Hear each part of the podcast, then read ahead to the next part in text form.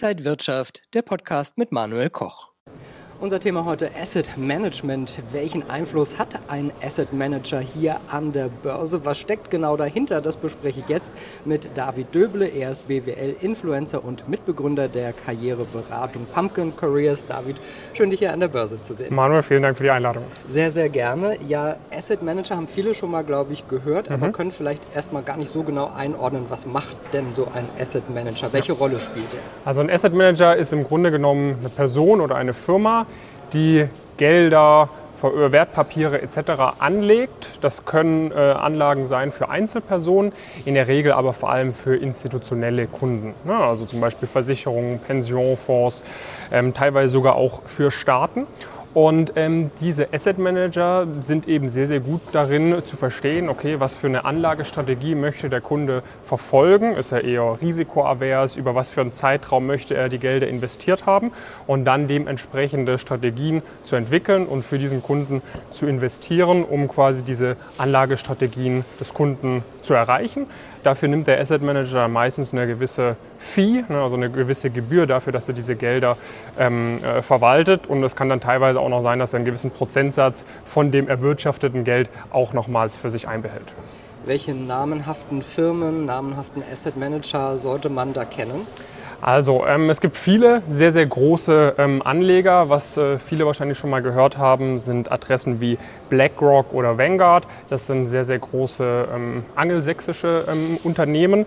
Ähm, in Deutschland besonders prominent äh, ist die DWS ähm, und die Allianz Global Investors. Für viele junge Leute ist eine Karriere im Finanzbereich natürlich auch interessant, auch mhm. in, in dieser Vermögensverwaltung. Welche Berufsmöglichkeiten gibt es denn so im Asset Management? Mhm. Also die ganz, ganz klassische Position im Asset Management, wo du auch die Person bist, die entscheidet, was für Aktien gekauft werden, was für Fonds investiert wird, etc., ist Portfolio Management. Da hast du natürlich aber auch viel Verantwortung, weil wenn es mal nicht so gut läuft, äh, dann ist es natürlich auch deine Schuld, weil du bist die Person, die sich überlegt hat, in was man kauft. So.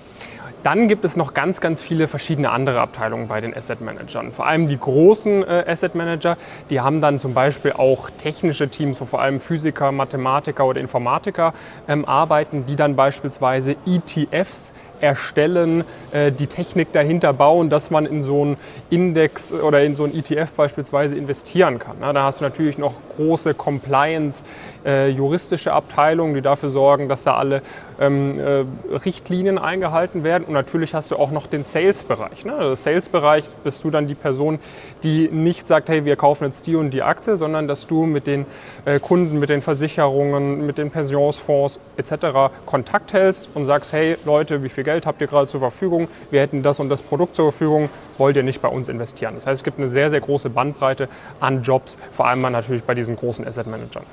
Welche Qualifikationen, Fähigkeiten brauche ich da, um vielleicht auch erfolgreich dann zu sein? Mhm. Natürlich hast du Soft Skills und Hard Skills, die benötigt werden brauchst natürlich ein analytisches Verständnis. Ne? Du solltest natürlich ein ausgeprägtes Interesse auch für die Finanzmärkte haben, insbesondere wenn du in den Portfolio-Management-Bereich schaust, hast du normalerweise ein abgeschlossenes Bachelor- oder Masterstudium, entweder aus dem wirtschaftswissenschaftlichen oder aus einem naturwissenschaftlichen, mathematischen Bereich. Und darüber hinaus gibt es für, den, äh, für das Asset Management einige Fortbildungen, die durchaus zu empfehlen sind. Zum Beispiel den CFA. Äh, das ist eine sehr, sehr renommierte Fortbildung und so etwas bietet sich auf jeden Fall an, vielleicht schon während des Studiums, aller spätestens in den ersten Jahren der Karriere anzufangen. Dieser CFA, der geht sogar über mehrere Jahre, da gibt es mehrere Levels. Ähm, aber da sieht man viele Portfolio-Manager, die quasi so eine zusätzliche Fortbildung nebenbei gemacht haben. Jetzt sind wir hier an der Börse. Mhm. Haben denn Asset Manager auch wirklich Einfluss hier auf die Börse? Ja, absolut.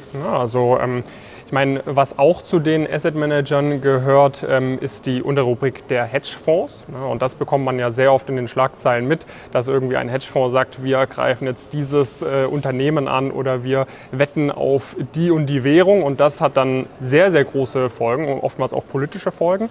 Aber natürlich auch ein konservativerer Asset Manager, ne, also ein klassischer äh, Pensionsfonds äh, würde dann vor allem irgendwie klassischere Aktienpakete beispielsweise kaufen, aber die investieren natürlich riesengroße Summen. Ja, und ähm, so etwas hat dann natürlich auch einen Einfluss auf Angebot und Nachfrage. Und äh, damit machen dann diese, diese Investitionen der Asset Manager schon auch einen betrachtlichen Anteil dieser Kursbewegungen, vor allem vielleicht jetzt nicht in einem Daytrading kurzfristigen Zeithorizont, aber vor allem auch in einem mittel- und langfristigen Zeithorizont definitiv aus. Asset Manager verfolgen ja auch bestimmte Strategien. Mhm. Äh, kannst du da vielleicht so die wichtigsten mal kurz auch beschreiben? Ja, also ähm, es gibt zum einen das eher passive, äh, eine eher passive Anlagestrategie. Ja, das bedeutet, der Asset Manager schaut, dass er zum Beispiel einen gewissen Index einfach repliziert.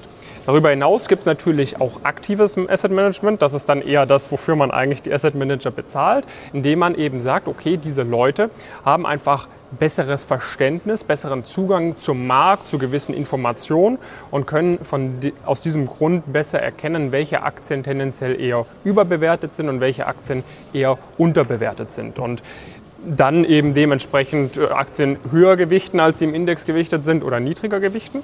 Und dann gibt es noch viele verschiedene nischigere Anlagestrategie. Ne? Es gibt zum Beispiel die Anlagestrategie, dass man sagt, man investiert tendenziell eher in kleinere Unternehmen, weil kleinere Unternehmen tendenziell an der Börse nicht so äh, gut bewertet werden wie größere Unternehmen. Ne? Oder du kannst sagen, okay, ich verfolge eine nachhaltige Anlagestrategie und investiere in erster Linie in Unternehmen, die irgendwie nachhaltig produzieren oder sonstigen Wertevorstellungen entsprechen. Ne? Also da gibt es dann sehr, sehr viele Strategien. Da hat jeder Asset Manager, jeder Portfolio Manager wird so seine Vorlieben haben. Aber da, wenn man da eine Sache gefunden hat, die für einen funktioniert, dann ist es natürlich super.